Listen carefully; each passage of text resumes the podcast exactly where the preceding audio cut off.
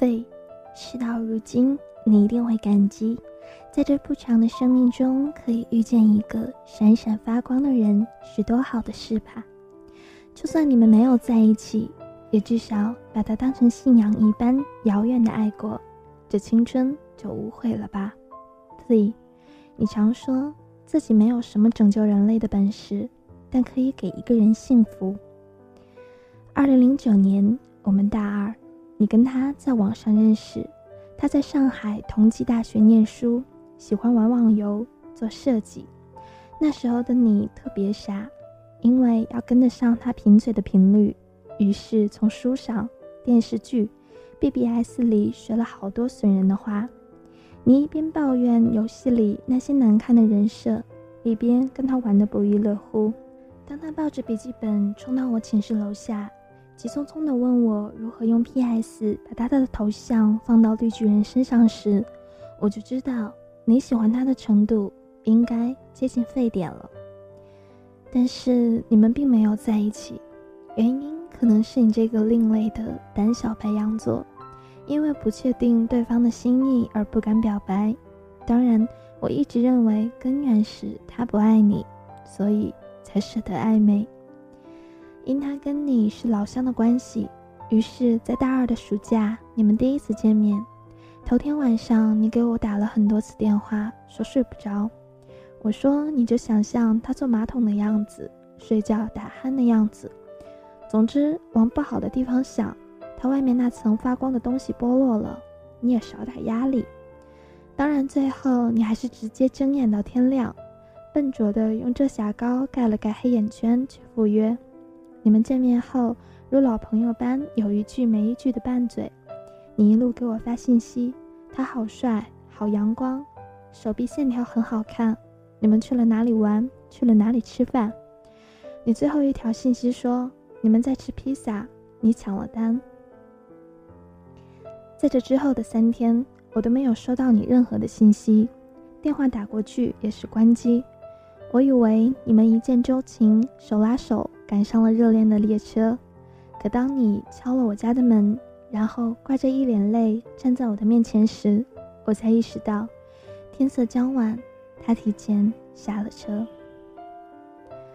原来那晚你们分别后，你鼓起勇气给他发了信息，在那句唯唯诺诺的“给你说个秘密，我好像喜欢上你”发出去很久以后，他才回复了很精炼的一句话。我一直都把你当妹妹的，我已经有女朋友了，我好像不能对不起她。我看着你靠着沙发哭得很狼狈，很是心疼。我大概能体会到这种感觉，这种把他的空间打开又关上，只为看他的日志和相册有没有更新，这种随时感觉手机在震动，这种一看见他就变成话痨。这种失掉了所有的兴趣，唯一的兴趣就是想跟他在一起的感觉，是不是就是把所谓的喜欢慢慢叠加之后，价值提升的爱？我问你，你怎么回复他的？你瞥了我一眼，说：“那是跟朋友在玩大冒险的惩罚。”书上说，你成为今天的你，定是因为一些事的发生，他们或大或小。但必定在你的记忆中留下了烙印，而后所发生的许多事，或盛大，或悄然而至，都能在这些烙印里找到最初的源头。你对他开始了一场以十九岁为起点的漫长暗恋。每个男生，包括我自己，很多时候难以区分暧昧的界限。他们对于身边出现的女生。在找到真正喜欢的那个人之前，是不会把其他人通通归进黑名单的。他们在被某种关怀环绕、被别人需要的情感里乐此不疲。正因为他们孤独、自负，而又要养活那颗要强的心脏，而你不过是他们成长的牺牲品。暗恋一个人，究其原因，不过是因为自己在喜欢的人面前太过卑微。而失掉两人能走到一起的自信心。当他不喜欢你，你故意漂亮的出现在他身边是没用的。你送他的糖是不甜的。你隔三差五发的“你在干什么，在哪儿呢”，在他眼里跟售楼短信的性质是一样的。你跟他斗嘴，做相同的事，他会觉得是他光芒万丈而让你自愿靠近他的。你在状态里更新的小心思，他是看不懂的。你哭得死去活来，他也是不痛不痒的。他是你的生活背景，而你是他的甲乙丙丁。所以，我体谅接下来的几年、几百天、几千几万小时，你焦灼而又无可奈何的心情。后来，你们没有再说过一句话，你也不愿意常来找我了。你变得孤独、渺小的，像是宇宙中微弱的一颗星体。有一次，我在人工湖边看到你，你蹲在地上盯着湿漉漉的土壤发呆。我那时第一次觉得你瘦了。爱情真的是最坏的发胖甜品和最好的减肥苦药。你的室友说你常把饭菜打包带回寝室，对着电脑屏幕一发呆就是一下午。网游停在以前的旧版本不再更新，你也舍不得删。你失去了原本对很多事情的期待，尤其在爱情这一块。后来我们毕业了，我去了北京。临行前听人说。他成了卫视节目的制片人，我感叹，上天为什么总是眷顾伤害别人的一方？我在北京工作的很顺利，很快就融入了北方的生活。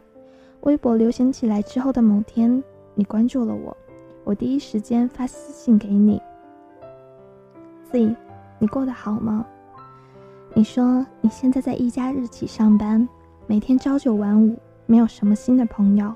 唯一的爱好可能就是研究国外各种电影，你变成了我最常见到的那种女生，平淡、简单、规律，好像能把你未来五年甚至十年的轨迹一眼看穿似的。你对我说了抱歉，因为那段暗恋的不成熟，让我们的友情也淡了。我当然没有责怪你，只是看着你现在淡然的那抹笑，依然在意。你是否？还沉在过去那段感情里。你说受过伤的地方永远留着一块伤口，在你快忘记它的时候，就会突然疼一下。以前那个拿着刀枪棍棒要勇闯别人世界的女孩，最后竟学会安稳的自己舔伤口。活得越久，越发现嘲笑声是自己发出的，耳光也是自己打的。担惊受怕的任何事都是经历，所有经历都是收获，所有收获也都将化作尘土。没有了当时那份浓烈的喜欢，是因为成熟了，丢弃了过去的自己。现在的你偶尔还是会关注他的近况，看他有没有伤心，又跟谁爱恋着。而你一直没有恋爱的原因，可能是还需要更长的时间，或等着。更好的人，来抚平那个不可能的人住得太久而留下的凹痕。喜欢一个不喜欢你的人，就意味着一场漫长的失恋。他不能靠转移注意力或者看一些喜剧片、冷笑话来排解心伤。这本是一道带有不甘心的算术题，除了靠时间运算，在那堆加减乘除里根本找不到简便算法。一辈子总会爱上不爱你的人，也总会被你不爱的人爱上，而这些所谓的事与愿违都是人生。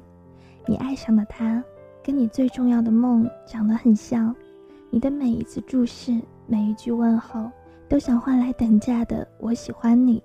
可是，对方的每一次冷淡回应，都会把你打回现实。现实就是，即使他冷淡对你。你仍然钟情于他，你能让自己冷淡吗？道理都懂，只是不死心罢了。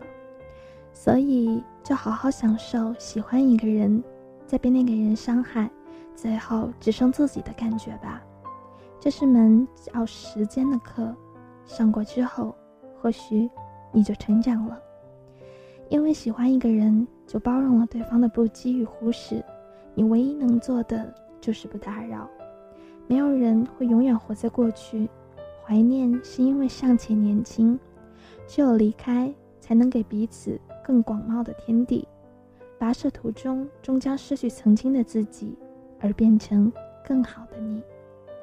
Z，有一件事没有告诉你，还记得你给我发的那条信息吗？你们吃的披萨，你抢了单。那时你把写着数量乘二的收银条夹在钱包里当做纪念。可是有一次我无聊翻看你钱包里的拍立得时，那张收银条掉了下来。再次摊开的时候，上面的签字褪了色，变成了一张白纸。其实一切问题，时间已经给了答案。